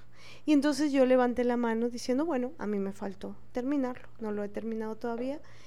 Y bueno, me dio una putiza, pero putiza. O sea, aventó la pluma así contra la duela, se quebró la pluma, me gritoneó, o sea, aparte yo llevaba un excelente proceso em, en su clase, pero bueno, eso no bastó, porque pues como no hay acumulación simbólica, sí puede que hayas estado muy bien y súper tenaz y disciplinada y bla, bla, bla, pero este, te atreves a no leer un libro de, de, Raúl Serrano, era el libro. Eh, pero bueno, la cosa es que, bueno, fue tan brutal su, su violencia con la que me, pues me castigó, y, yo reaccioné a ella, bueno, llorando, me, sentí muy mal. Y cuando estás metida en el remolino de la pedagogía del terror, pues te sientes la última y te sientes una mierda. Y yo me senté una mierda, ¿no? pero también decía, qué cabrón. O sea, los que mintieron, que no dijeron la verdad, están eh, pues como tranquilitas y tranquilitos. Y yo la cagué diciendo, diciendo la verdad fue tan cruel el güey que cuando me hizo la evaluación final me dijo, tú no debes permitir que alguien te haga lo que yo te hice. Tú deberías defenderte. No puedes, tú, tú, tú, tú, tú tienes que tener este eh, un arma para defenderte porque no, no, no, no es posible que nadie te provoque lo que yo te provoque. O sea, básicamente, ¿por qué te dejas que te que sea agresivo contigo? Me suena mucho a una vez alguien que me dijo, bueno, Liliana, es que ponnos límites. Si tú no nos pones límites, nosotras nos vamos a seguir. ¿No? Chingando a la madre sin darte reconocimiento y pagándote de la chingada. Ponnos límites. Tú tienes la culpa de que seamos agresivas contigo. o sea, la paradoja es estúpida. Es un doble juego para justificar la violencia ¿no? en contra de las personas y una revictimización brutal. Y entonces es ahí donde se complejiza el tema, porque justamente uno aprende que si dice la verdad, ¿no? Esa es la, la, la, si digo la verdad, me va a ir mal. Si digo la verdad, me van a pegar y me van a castigar. Aunque sea más ético decir la verdad, a mentir diciendo si leí el libro, aunque no lo hayas leído. Pero entonces, ¿cómo podemos revertir eso? Es decir, sabiendo esto, ¿cómo podemos dar la vuelta y que no nos siga causando un grillete simbólico interno en donde nosotras pensamos que, siempre lo que viene es un golpe? Es decir, como si tratamos de, de estar alerta, pero pero que este estar alertas no signifique eh, un dique, un muro infranqueable, ¿no? Y, que incluso a veces pienses que hay una agresión, eh, o no, no una agresión, que, que, a veces pienses que hay un juicio sobre ti cuando capaz y no. Muchas veces sí, pero tal vez otras no. Lo que pasa es que siempre hay que estar alerta. alerta. Oye, Em, ¿Sabes qué, qué frase es la prima hermana de piensa mal y acertarás? Sobre todo cuando se habla en contra de las mujeres. La horrible frase de no hagas cosas buenas que parezcan malas. Recuerdo la primera vez que me dijo mi madre esa frase y fíjate, ¿cómo, te dijera? Se masticala el chivigón, ¿no? O sea, sí es como. como una especie de. ¿Cómo te dijera? Como. me encanta decir cómo te dijera, no sé si lo he notado. Bueno. ¿Cómo te diría? Eh, una especie de amenaza mezclada con preocupación, mezclada con que no hablen mal de ti, porque tú eres una señorita, mezclada con machismo y patriarcado, ¿no? Es decir, es muy fuerte. No hagas cosas buenas que parezcan malas, porque no vayan a decir de ti que eres una puta, ¿no? O que eres una desobligada, o que eres una huevona, que eres una floja, ¿no? O que no eres una ratera, o que no eres una aprovechada, o que no eres, este, te dieron el trabajo porque alguien te hizo el favor y porque no te lo merecías, o porque no sé cuánto, ¿no? Y entonces los estragos que, que deja en ti algo que no pensaste, que tuvo un alcance negativo por lo que otros pensaron de lo que hiciste, Uf, sobre todo porque esas pinches frases nos las dicen desde, que somos niñas. ¿No? Les quiero compartir una anécdota que, que pues es fuerte para mí, que tiene que ver con el piensa mal y acertarás, qué desprecio, que tiene que ver con mi abuela, que, que en paz descanse, que Hubo una vez que fue a la casa, yo era una niña, tenía 10 años, lo recuerdo porque mi mamá acababa de parir a mi hermano, así es, nos llevamos 10 años, bueno, 9, pero pues con el embarazo pues casi 10, ¿no? Bueno. Y entonces mi abuela fue a la casa pues para ayudar, ¿no? Un poco como ayudar a mi mamá con pues, el escuincle recién nacido y, ¿no? La casa y, y limpió la casa, hizo la comida y todas esas cosas que que las mujeres hacen cuando apoyan a otras mujeres, ¿no? Particularmente en ese caso una mamá a su hija, ¿no? Y pues nada, pues fue un acto chingón y pues obviamente muy amoroso, ¿no? Y entonces en algún momento me dijo como, oye, te voy a enseñar, tú tienes que ayudar a tu mamá, ¿no? Y más ahorita que pues tu hermano es bebé, ¿no? Entonces tienes que ayudarla. Ok, bueno, entonces te voy a enseñar a lavar los trastes, ¿no? ¿Cómo se debe hacer? Es decir, yo ya lavaba los trastes, pero pues ella me quiso enseñar, ¿no? Enseñar bien, digamos. Tal vez los lavaba de la chingada y por eso dijo, mija, ven, te voy a enseñar, mi amor, ¿no? Bueno, todo bien, ¿no? Me empezó a explicar y me dijo cómo se hacía, ella lo empezó a hacer, después ella me explicó y me dijo, y como algo muy didáctico que pues fue chido, porque pues yo estaba como aprendiendo de mi abuela a ayudar a mi mamá, que era importante, ¿no? Entonces, bueno, me estaba enseñando varias cosas al mismo tiempo, en realidad, ¿no? Ok. Y entonces yo estaba muy atenta y tal, y entonces recuerdo perfecto que me dijo, bueno, y cuando terminas de lavar los trastes y ya los pones en el secador, pues tienes que lavar la tarja, ¿no? Porque pues queda sucia por los restos de comida, etcétera, ¿no? Y ella fue como muy paciente en explicarme, ¿no? Entonces, este, digamos que ella me dejó lavar los últimos platos, que pues en realidad eran pocos, y me dijo, bueno, pues ahora tienes que lavar la tarja y me explicó cómo. Y ella se puso a hacer eso. Entonces yo le estaba observando como aprendiendo, ¿no? Entonces se puso a lavar la tarja y yo la estaba mirando y entonces me dijo, ¿qué estás pensando? Pero como molesta, ¿no?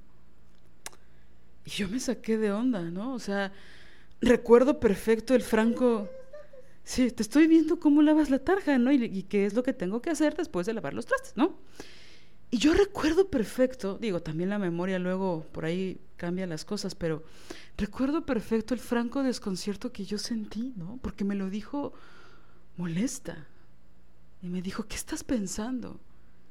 Y yo me quedé callada como, pues no entendía. No me dejó contestar, e inmediatamente me dijo, ah, ya sé, seguramente estás pensando que soy muy molesta, ¿no? Y que debería de irme de tu casa. ¿Qué? ¿Qué? ¿Cómo? Y yo me quedé como... No entendía lo que me estaba diciendo, porque para nada estaba pensando algo así. Yo era una niña de 10 años que estaba aprendiendo de mi abuela a ayudar a mi mamá, que en ese momento en particular, en un lapso pues, de varios meses, y de ahí para el real, ¿no? necesitaba ayuda, porque pues obviamente mi papá no lo iba a hacer, ¿verdad? Bueno, y, ese recuerdo a mí se me quedó muy grabado, ¿no? Como que pensé, ¿por qué mi abue, que aparte mi abue pues siempre había sido súper chida, ¿no? Como que siento que en algún lugar me obligó a ser adulta en ese momento, ¿no? Con esta declaración que aparte pues yo la amaba profundamente y entonces era como jamás pensaría algo malo de mi abuela ni a los 10, ni a los 20, ni a los 30, ¿no? Entonces yo no entendía por qué ella me había dicho algo así. Cuando a mí, la verdad, ni se me hubiera ocurrido pensar, vete de mi casa, me molesta que me enseñes, ¿no? La verdad es que no. Y pongo ese ejemplo porque pienso que tiene que ver mucho con, con que no era algo, un trauma que tenía mi abuela con respecto a lo que quieran, sino es un típico pensamiento que deviene del patriarcado, ¿no? Por eso yo decía en un principio cómo esas creencias de que tú seguramente estás pensando esto, ¿no? Y que muchas veces crea conflicto, cuando también muchas veces solo es imaginario, otras no, pero muchas veces es imaginario. Pero para mí ese es un, ejemplo clave de cómo yo entendí eso, ¿no? De aparte, no solo había un amor profundo, pero mi abuelo me consentía cabrón, ¿no? O sea, grandes regalos de cumpleaños me los hizo mi abuelo. De hecho, en el episodio pasado hablé de un cumpleaños cuando cumplí seis años, del peinado, toda esa madre, maravillosa que conté.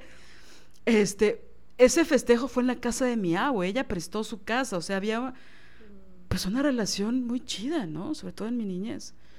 Entonces, no solo yo la amaba, sino que la respetaba mucho. Entonces no, no se me hubiera ocurrido jamás pensar que era una molestia, ¿no? Entonces, bueno, insisto, pongo este ejemplo como, como una parte de, órale, piensas que tu nieta de 10 años piensa eso de ti. Uf, ¿no? ¿Cuántas veces replicamos eso a lo largo de nuestra vida con mujeres que amamos? que son de nuestra familia, que queremos, que queremos cerca aparte, ¿no? Muchas veces la neta no, aunque sean de nuestra familia, pero a muchas sí, las queremos y las queremos cerca y nos preocupa y las queremos aquí cerquita y que todo esté bien, ¿no?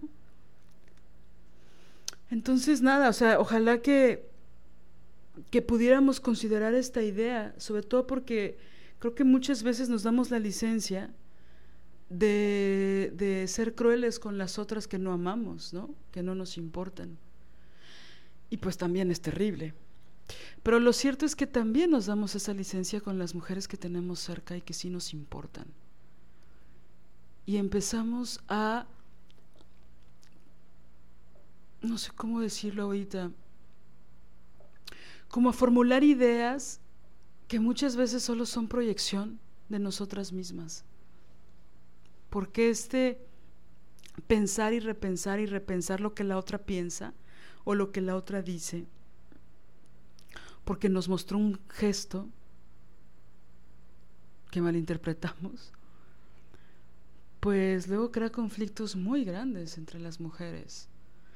Más la intervención del vínculo de los hombres, más la competencia entre mujeres, más el patriarcado, más no sé cuántas cosas más, ¿no? Entonces, en lo real competimos, en lo real discutimos, en lo real no nos defendemos, en lo real pasan muchísimas cosas. Y entonces el patriarcado nos mira, ¿no? Es decir, los hombres, con patriarcado me refiero a los hombres. Nos miran discutir, nos miran pelearnos, nos miran en conflicto todo el tiempo, tragando palomitas, viendo el fútbol con una chela.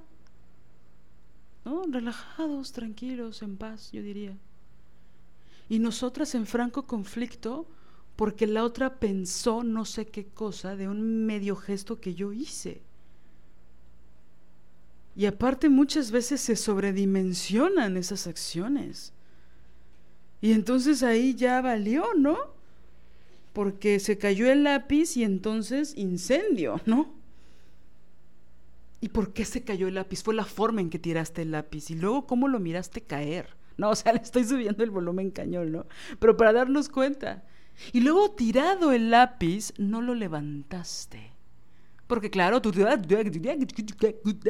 pendeja, hace cinco años me hiciste, ¿no?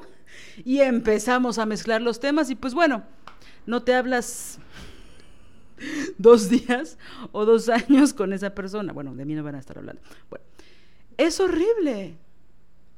Es horrible. Porque luego ni somos conscientes de la proyección que hay en eso que imaginamos. ¿No?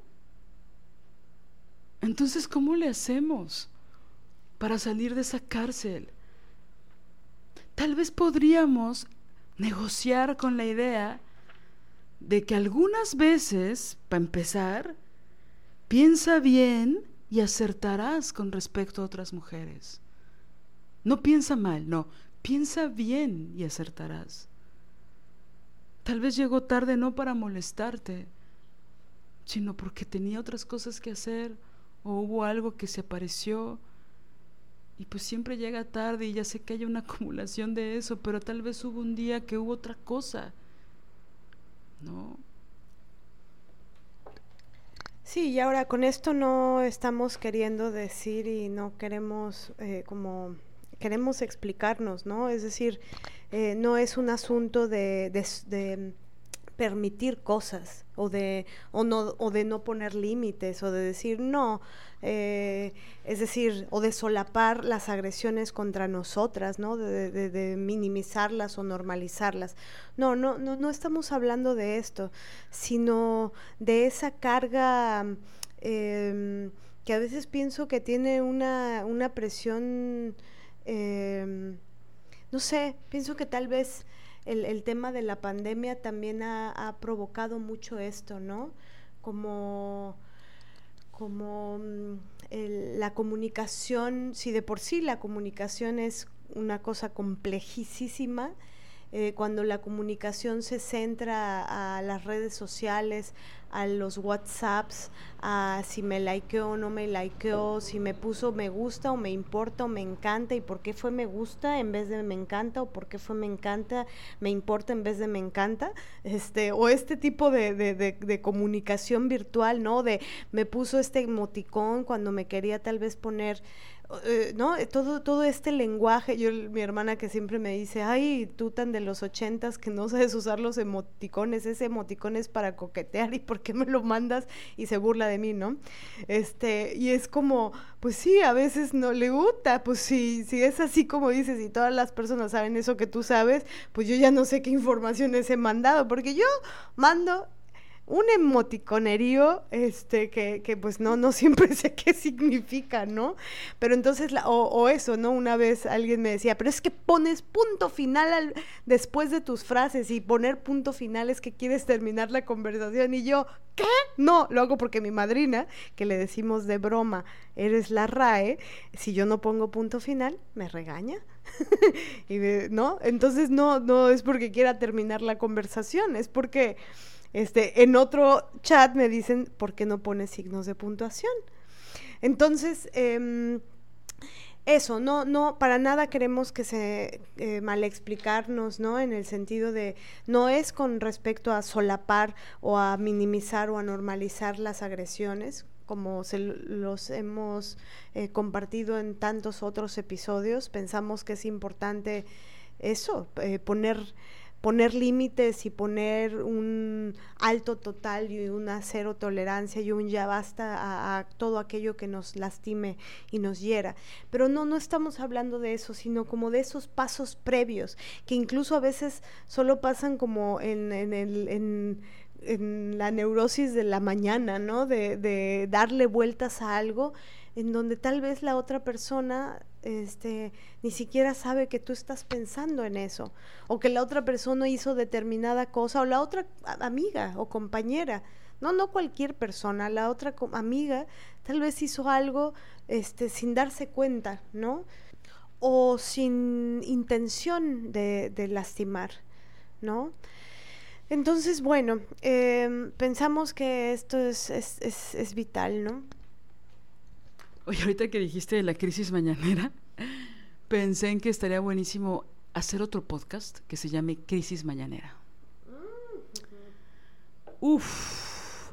Y duraría cinco minutos, ¿no? Cada episodio. Algunos de esos episodios serían en silencio. Porque se llama Crisis Mañanera. Oigan, pues tenemos que despedirnos.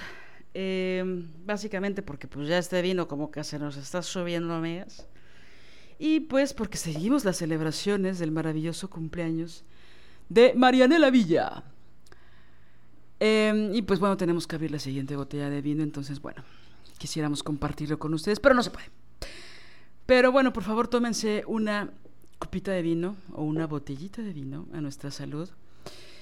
Y pues nada, justo la invitación es considerar la idea, ¿no? De, de cómo, pues si ponemos una vara bien alta, ¿verdad? Contra otras mujeres con la frase de piensa mal y acertarás, pero fíjense que cambia de textura cuando lo que aplicamos a los hombres.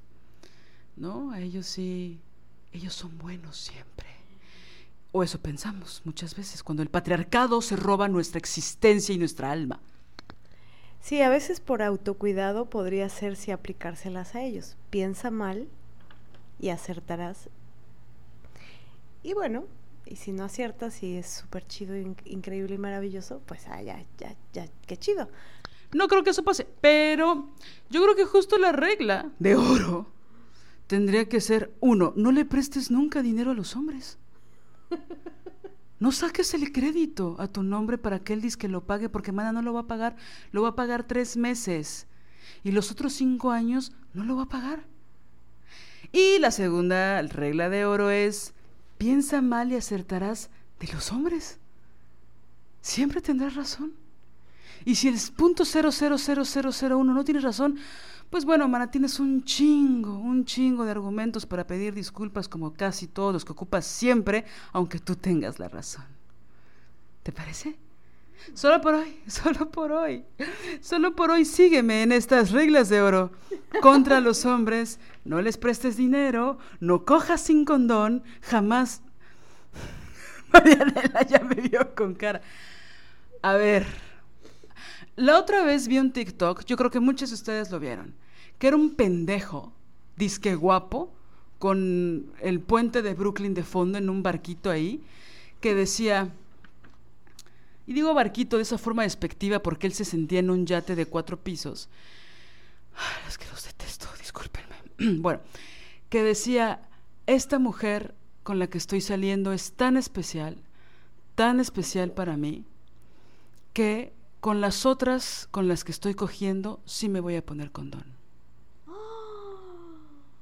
Para que vean el nivel. Yo le agradecí la franqueza asquerosa y misógina, porque una pues ya va notando que este pendejo es un pendejo que al menos públicamente dice, sus mamadas, que, ¿no? Que dice que para.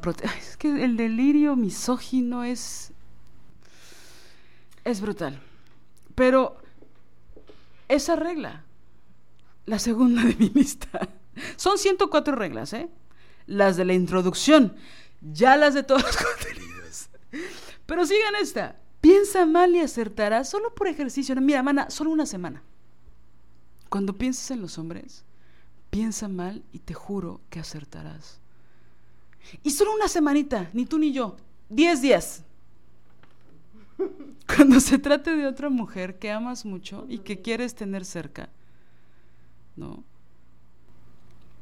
Eh, piensa bien y tal vez aciertas, tal vez sí, tal vez sí ocurre, tal vez sí pasa, tal vez cambia su relación para algo positivo y viceversa, ¿me explico? Y esto se liga también a esto de la comunicación franca y desde la verdad de una y desde la vulnerabilidad en el sentido bello y profundo de esa palabra, ¿no? Es decir, eh, en vez de, suposiciones, pues a preguntar francamente, oye, ¿por qué me dijiste esto? Es que me sentí un poco extraña, pero capaz estoy interpretando. ¿Qué, qué significó? Ah, no, pues yo quise decir tal. Ah, es que yo creí, creí que querías decirme tal. No, claro que no, jamás hubiera querido decirte eso, no. Lamento que haya sonado así, si es que soné así, pero no quise. Y entonces, no sé, porque de pronto hay, relaciones maravillosas que pueden perderse por esto. También pensamos que mucho de, mm, porque lo hemos platicado, que, el, el, asunto del feminismo, ¿no? Y de todo el posicionamiento crítico que tiene el feminismo hacia los diferentes mandatos que hay, eh, a veces... Eh, las ideas o las reflexiones feministas pueden sonar como juicios, como que es un juicio. Em, y entonces cuando una va comenzando eh, o cuando ya has comenzado desde hace muchos años, también hay ciertas cosas que, que una escucha que dices, ah, y una siente como una especie de, de, claro, es eh, de indirecta, eso, de las, las indirectas, que es el tema, ¿no? Bueno, que tiene que ver con el, te lo digo, Chana, para que lo entiendas, Juana, este, mm, pero de pronto eso, ¿no? Pensamos que, que es un juicio personal, que es un ataque personal, algún pensamiento crítico feminista. Por ejemplo, pasa mucho con el tema del análisis a la heterosexualidad obligatoria eh, como una institución, como un régimen eh, que ha utilizado eh, poderosamente el patriarcado para, para someter, porque bueno, analizado como una institución, bueno, hay una serie de mandatos que, que son brutales y que son grilletes, pero eso no es un juicio personal y a veces se toma como juicio personal. Y así como con ese tema, con todos los temas, ¿no? De pronto alguien decía, pero oye, tú sí te maquillas un poquito, ¿por qué si eres feminista? A ver, a ver, a ver. Ah. No, que haya un análisis crítico y profundísimo desde hace muchísimos años y que ahora eh, siga sucediendo a todos los mandatos de belleza crueles, ¿no? En donde nos piden que, que seamos perfectas y que casi, casi que somos y tenemos existencia, entidad y ser, sí, solo sí nos maquillamos, eso es muy diferente a que eh, a lo otro. Es decir, mana, si tú te quieres maquillar y te gusta mucho, está increíble. Si no te quieres maquillar, mana, está increíble. Lo que nosotros criticamos es la obligación de tener que hacer una u otra para que los hombres nos den su palomita. O nos den el trabajo. O nos den el trabajo o nos hagan sentir deseadas. Es decir, lo que nosotros criticamos es la obligación de hacer. Si tú te sientes más guapa en negligé cuando estás con tu pareja, o te sientes más guapa usando medias, tacones y maquillándote, mana, pa eso es la libertad, increíble, maravilloso. Lo que a nosotras nos, nos molesta muchísimo y nos preocupa bastante es que tenga que ser una obligación, que haya trabajos que te obliguen a ir en tacones para que no te corran o que haya novios que te digan a qué altura tiene que estar la falda con respecto a tu rodilla para que salgas o no a la calle. Eso nos preocupa. Que a ti te gusten las minifaldas, ese no es el tema. Hermoso. Hermoso que te gusten. El problema es la obligación de usarlas o de no usarlas. Todo lo que es obligado nos molesta mucho, porque eso por supuesto cuarta nuestra libertad.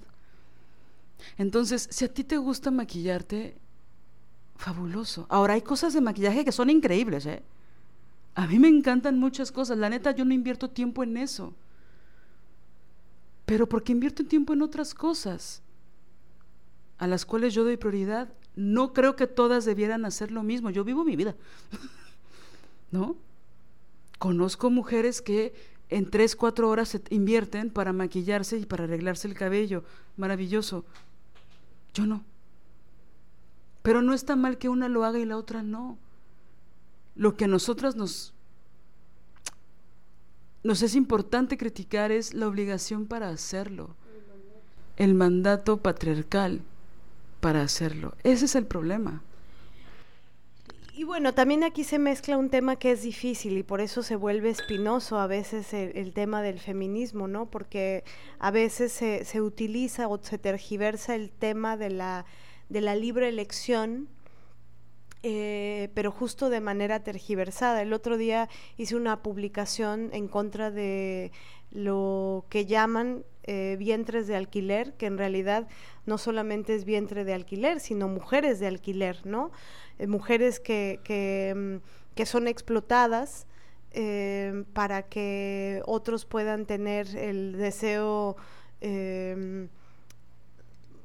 no lo voy a catalogar ahorita porque ese es un tema complejo, pero de, de, que otra mujer ponga el cuerpo y su ser para que le den un hijo a esa persona, ¿no?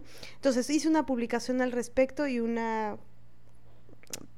compañera, una alguien que la verdad que yo no conocía, me dijo, ¿y dónde queda la libre elección? ¿No? De esa mujer que decide este, em, que decide alquilar su vientre. Pero, a ver, eh, eso, no, eso no es el feminismo. La libre elección de cualquier cosa eh, no es. O sea, si tu libre elección va contra los derechos colectivos de todas, eh, pues eso no es, no es feminismo, ¿no? porque, bueno, daña, daña a la colectividad de mujeres, de niñas y de mujeres. Y propaga la explotación de las niñas y de las mujeres. Entonces, si tu libre elección es aceptar o, o, no sé, porque aparte es bien curioso, generalmente quienes defienden esas temáticas con fervor no son quienes pondrían el cuerpo para eso, porque no están precarizadas para, eh, para no tener otra opción en la vida que eso. Entonces, hay mucha libre elección no hay porque tal vez si tuvieran una vida otra, más digna, más eh, no precarizada, no con tanta marginación, entonces jamás pondrían su cuerpo y su ser para eso, ¿no? Entonces ahí la libre elección es, es un tema súper delicado. Pero bueno, eso creo que requiere un, otro episodio, ¿no? Hace poco leímos una publicación, justo unas compañeras eh, escribieron un texto maravilloso sobre explicando esta, el cómo se tergiversa lo de la libre, mi cuerpo, mi decisión, ¿no? Pero bueno, ya entraremos a eso en otro momento. Que por cierto es una frase que inventaron los hombres, ¿no? Para volver disque sofisticada la libertad de las mujeres. Entonces, la de mi cuerpo, mi decisión. Se ha tergiversado de una forma brutal. La verdad es que suena chingona, pero lo han utilizado de pretexto para la explotación sexual, la explotación, exacto, la explotación de los cuerpos, como si un vientre creara vida y no la mente de una mujer, las hormonas de una mujer, sus células, su sangre, sus órganos. Es decir, no estás alquilando un vientre, estás alquilando una persona que da vida. Entonces, por favor, ¿no? No, no, no, no es, no es un vientre, no es una parte que no está en relación a todo un cuerpo. Y no es solo un cuerpo, es una mente con memoria, con historia, con pasado. O sea, con una vida particular y única. Entonces todo lo quieren reducir, todo lo quieren cosificar, todo lo quieren capitalizar. Y aparte ellos dicen que es su derecho de paternar o de maternar. Y no es un derecho, es un capricho. Porque la explotación de un cuerpo de una mujer no puede ser un derecho. Pero bueno, como dices, eso es otro episodio. Cualquier duda, desobedientesguerrilla.com. Bueno. Oigan, es que de verdad que si ya quiero abrir la otra botella de vino y la, verdad es que como sea así ya se me está calentando y no quiero que se me caliente porque ya lo saqué del enfriador. Entonces, nos tenemos que ir. Pero nos veremos la próxima semana por el mismo canal, por la misma pantalla. No, eso ya no existe. Oigan, ya para cerrar, tenemos que agradecer. Muchas compañeras nos felicitaron el 15 de mayo porque en México el 15 de mayo se celebra a las maestras, así en femenina. Y varias compañeras nos escribieron para felicitarnos porque, pues bueno, hemos sido sus maestras. Particularmente una amiga que queremos mucho, que eh, ha estado muy presente en nuestras vidas en muchos momentos de mucha rebeldía, de mucha alegría, de muchísimas patadas contra las cortinas, es un chiste local, pero ya lo entenderá.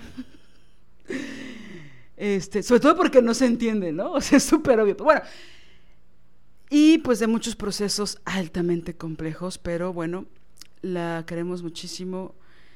Eh, y nos hizo un escrito maravilloso para agradecernos a Marianela Villa y a Yomera, o sea, sé yo. Entonces, bueno, la verdad es que hay veces que uno no quisiera llorar tanto de emoción. Pero así como Karime, Ceci de los Santos, te agradecemos muchísimo por ese texto, nos conmovió en demasía. Y bueno, dices muchas palabras que solo tú y nosotras conocemos. Y también otras que, bueno, por supuesto,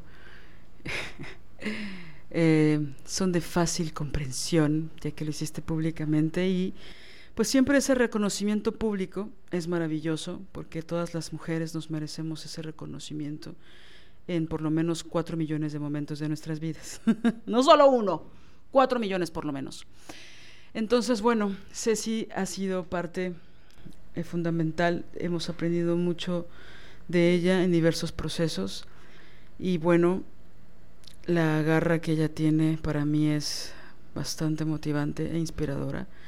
Y bueno, pues te agradecemos muchísimo que estés tan cerquita siempre y nos gusta mucho estar cerquita de ti cada vez que la vida nos da esa oportunidad.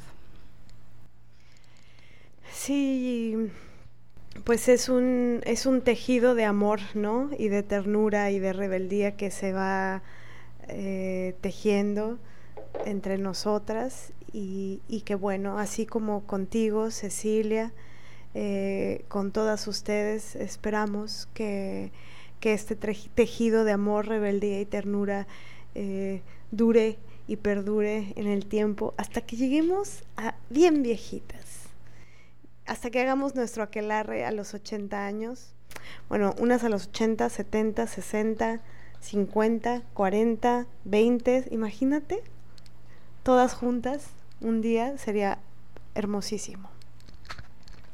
Y un chingo de niñas rebeldes, ¿no? O sea, todas. Bueno, pues cuídense mucho, nos vemos la siguiente semana. Y solo por hoy, solo por hoy, solo por hoy, tómense una copa de vino y súbanle, súbanle, súbanle, súbanle mucho, mucho, mucho más la vara a los hombres. Y bájensela, bájensela, bájensela, aunque sea un poquito, a las mujeres. Cuídense mucho. Chao. Gracias por todo, gracias por escucharnos. Besos y abrazos y ternura. Chao, chao. Te amo, Mané. Te amo, Lili. Si deseas apoyar este proyecto, puedes hacerlo en nuestra cuenta de PayPal desobedientesguerrilla.gmail.com. Cualquier aportación es bienvenida. Música original de Alina Maldonado, diseño original de Ori Jane.